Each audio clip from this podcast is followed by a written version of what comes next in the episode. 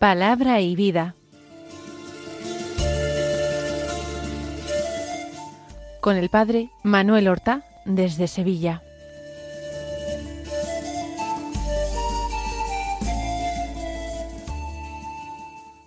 En el nombre del Padre y del Hijo y del Espíritu Santo. Amén. Alabados sean Jesús y María.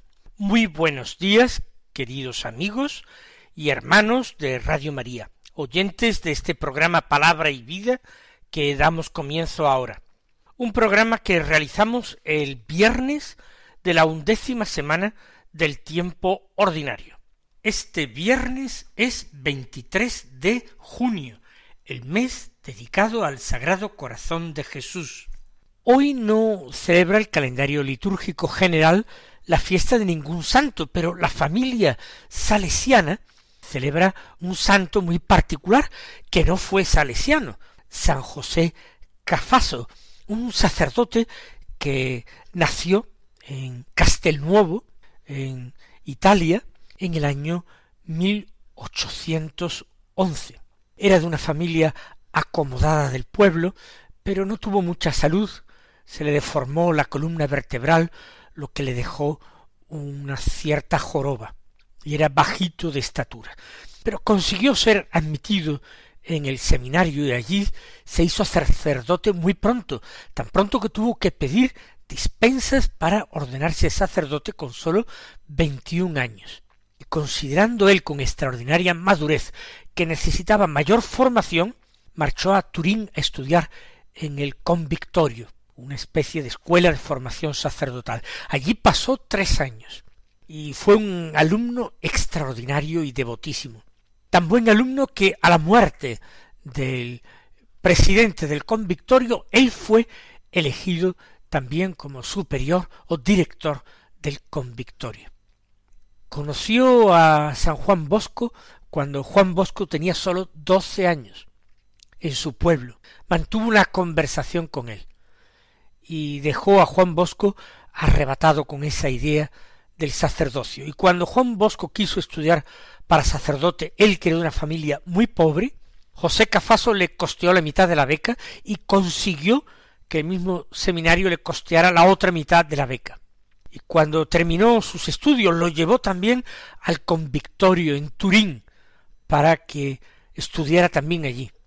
Fue verdadero maestro de Juan Bosco y confesor suyo y de muchos de los primeros salesianos y bienhechor, como hemos visto desde eh, jovencísimo cuando ya costeó la mitad de su beca en el seminario y después costeó sus estudios en el convictorio.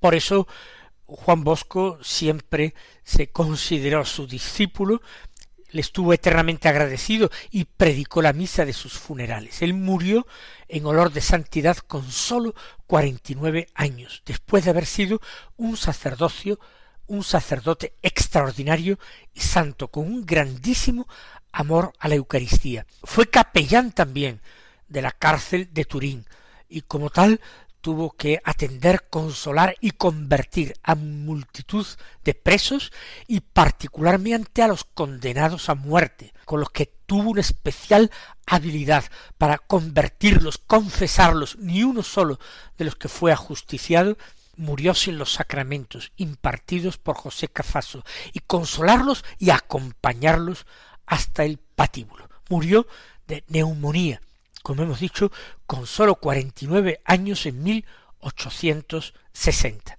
Los salesianos hoy celebran su fiesta como memoria obligatoria. Vamos a escuchar la palabra de Dios que se proclama en la liturgia de la misa de este día.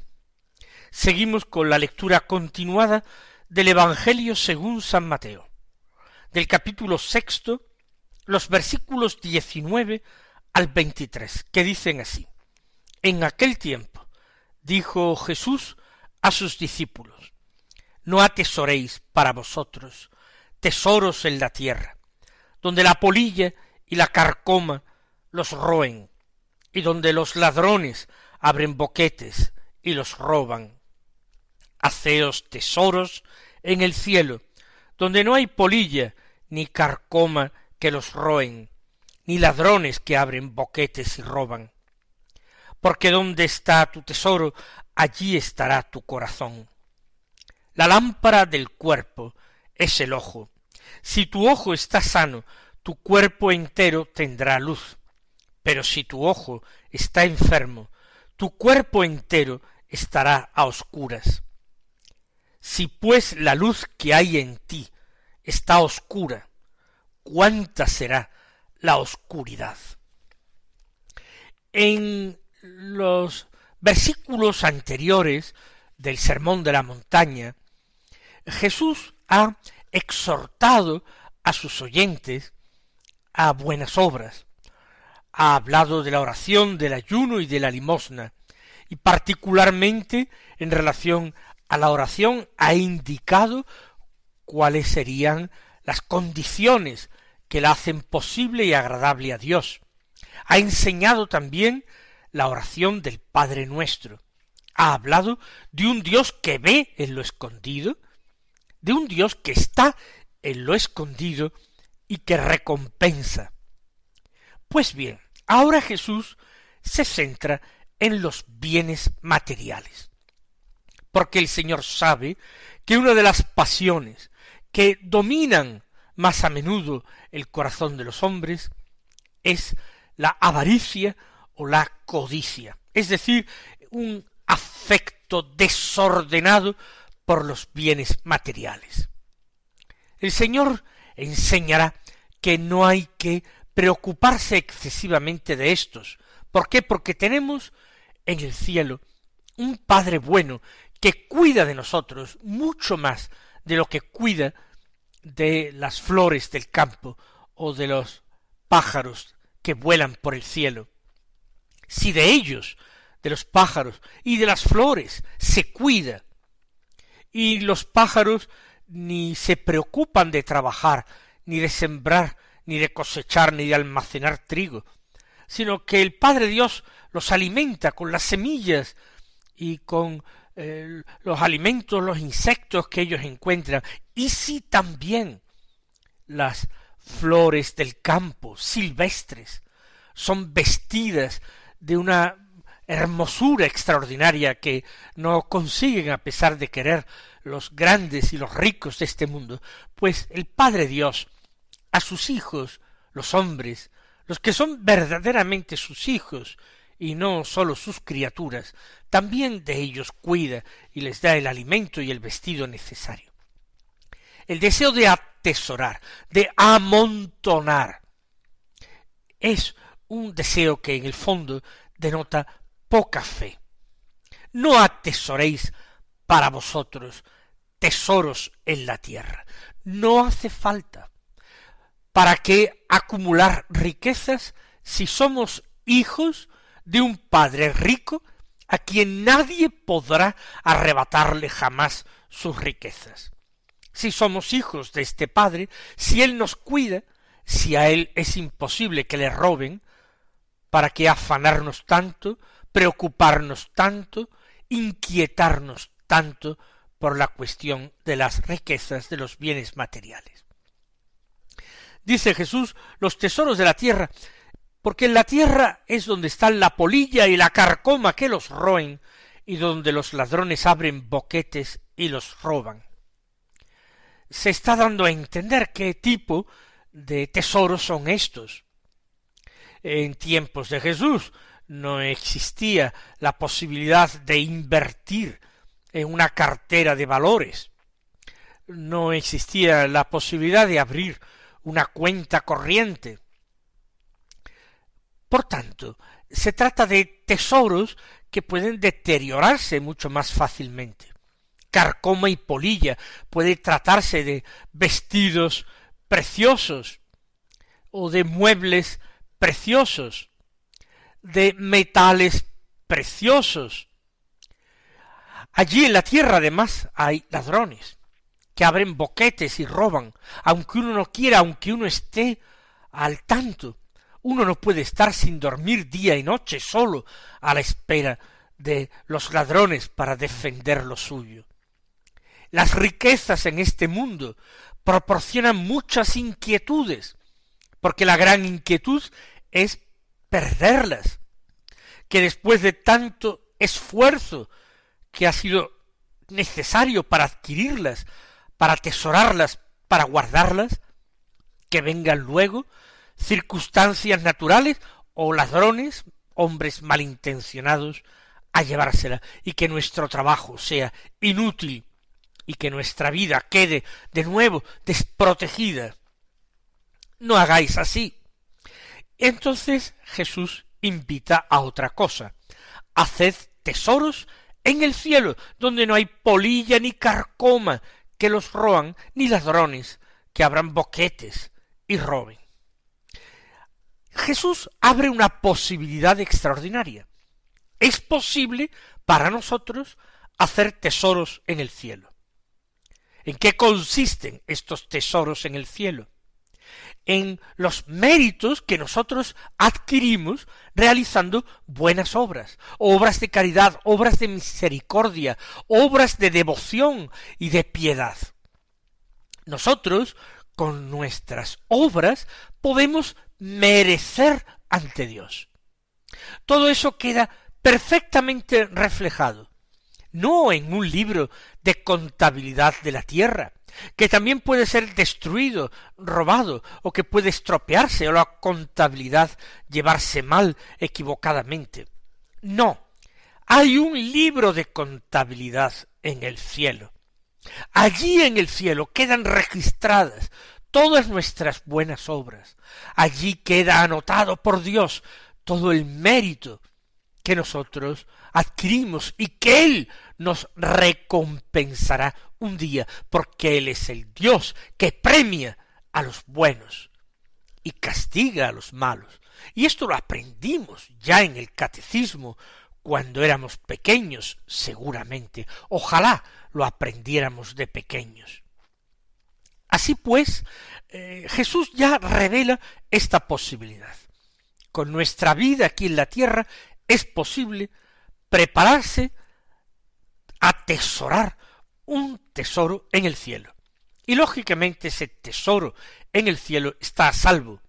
Allí no hay carcoma ni polilla, allí no hay, no hay peligros que inquieten, que nos puedan quitar aquellos ladrones. En el reino solamente está quien quiera Dios nuestro Padre, está la compañía extraordinaria de los ángeles y de los santos. Así pues, vamos, queridos hermanos, a tomarnos muy en serio esta enseñanza de Jesús, esta recomendación de Jesús. Vamos a tratar de emplear nuestra vida en las buenas obras, vamos a hacerlo con espíritu de fe, vamos a hacerlo sabiendo que nada de esto, ni siquiera lo que hacemos, sin que lo sepa la mano izquierda, haciéndolo nosotros con la derecha, nada de eso quedará sin recompensa, porque nuestro Padre está en lo escondido, como nos enseñaba el otro día nuestro Señor, porque nuestro Padre ve en lo escondido, y Él nos recompensará en su momento.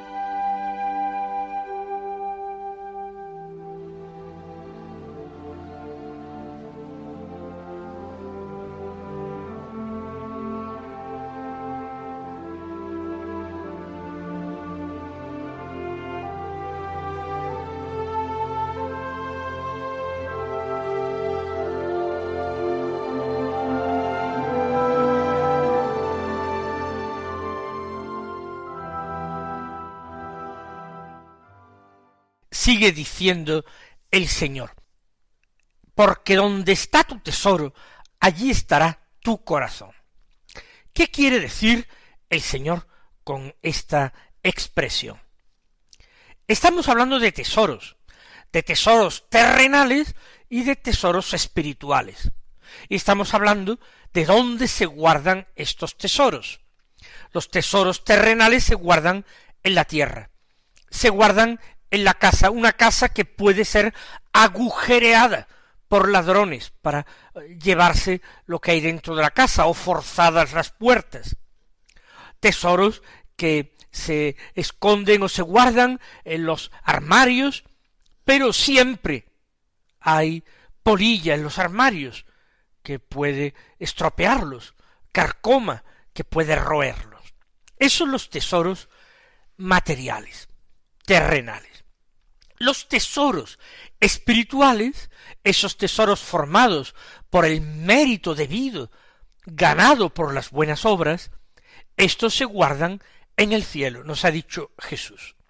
Ahora bien, el Señor muy acertadamente establece una ley de la psicología humana. Donde está tu tesoro, allí estará tu corazón. Si nuestro tesoro está en los bienes materiales, nuestro corazón está siempre puesto en los bienes materiales, en los bienes terrenales. Si nuestro corazón está puesto en los bienes espirituales, nuestro corazón está allí. Y esa es una diferente manera de actuar y de vivir.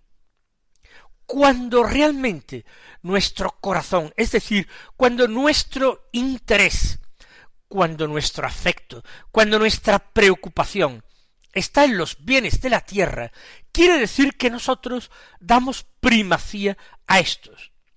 Quiere decir que en el fondo tenemos muy poca fe y nos importan muy poco los bienes del cielo, quizás porque no creamos verdadera y profundamente en ellos. Hay personas que sólo creen en aquello que pueden ver con sus ojos o tocar con sus manos. Los bienes espirituales no se pueden tocar con las manos, no se pueden ver con los ojos. Los que están en el cielo allí están, a salvo, aguardando que nosotros lleguemos a la patria para recibir el premio de ellos, para canjear todo aquello bueno que hicimos por el único que verdaderamente es bueno, Dios, que lo será todo en todos. Por eso quien anda preocupado solo por los bienes materiales quiere decir que apenas tiene fe, que apenas se preocupa por agradar a Dios, porque no cree en realidad en la existencia de bienes espirituales. Piensa que las obras del hombre son olvidadas, que el bien que hacemos aquí aprovecha a quienes lo reciban, pero que nosotros no mereceremos nada a cambio, porque nadie recordará esto que hicimos, porque no hay un Dios que eh, sea retribuidor, que premia a los buenos y castiga a los malos. En el fondo, es una falta de fe cuando nuestro tesoro está aquí en la tierra y nuestro corazón puesto en ello. En cambio, si nuestro corazón está en los bienes del cielo, nuestro pensamiento, nuestro afecto, nuestro corazón volará hacia Dios, porque Él es el garante de que nuestra esperanza no quedará defraudada, porque nuestra fe es una fe profunda y firme. Donde está tu tesoro, allí está también tu corazón. Es para nosotros un criterio de discernimiento que nos ayudará a entender cuál es nuestra situación ante Dios. Si vemos que nos preocupamos demasiado por los bienes de la tierra, si estamos siempre pendientes del dinero que ganamos, cómo lo invertimos, cómo lo acrecentamos, si nos damos cuenta de que mucho tiempo dedicamos a esto, quiere decir que nuestra fe es muy débil. Lógicamente, un hombre, una mujer, seglares, que tienen que mantener una familia, que tienen que llevar una casa, que tienen que preocuparse por sus hijos en el presente y en el futuro. Es normal que velen con solicitud por su propio patrimonio, pero siempre hasta cierto punto, sin que esta preocupación, sin que este legítimo desvelo, solicitud por las cosas materiales, ahogue en el fondo el deseo de Dios, la nostalgia del cielo y la preocupación por adquirir virtudes y por adquirir buenas obras. Sigue enseñando el Señor. Si tu ojo está sano, tu cuerpo entero tendrá luz. Pero si tu ojo está enfermo, tu cuerpo entero estará a oscuras. Es de nuevo una observación bien sencilla. Los ojos son como las ventanas del alma. Por los ojos nos entra la luz de este mundo, la luz que ilumina las realidades de este mundo de tal manera que yo, por medio de los ojos, capto la realidad de este mundo, y contemplo, y veo, y admiro las bellezas y las riquezas de este mundo. La lámpara del cuerpo es el ojo. Si el ojo está sano, entonces el cuerpo tendrá luz, pero si el ojo está enfermo, el cuerpo se queda a oscuras. Es el caso de una persona ciega. Se queda sin la luz de este mundo, se queda sin distinguir ni a personas ni a objetos. Pues bien, esto es una comparación que el Señor ha puesto. Si pues la luz que hay en ti está oscura, ¿cuánta será la oscuridad? Jesús se está refiriendo a la mirada interior, a la mirada de la fe, a la mirada de la conciencia. Jesús está refiriendo, en una palabra, al propio corazón. Si nuestro corazón está cegado por la codicia, por la avaricia, por este afán de las riquezas materiales, si nuestro corazón está así, ¿Cómo será la oscuridad que existe en nuestra alma, en nuestro espíritu, una oscuridad que nos impedirá ciertamente ver a Dios? Mis queridos hermanos, que el Señor os colme con sus bendiciones y hasta mañana si Dios quiere. Han escuchado en Radio María Palabra y Vida, un programa que dirige el Padre Manuel Horta.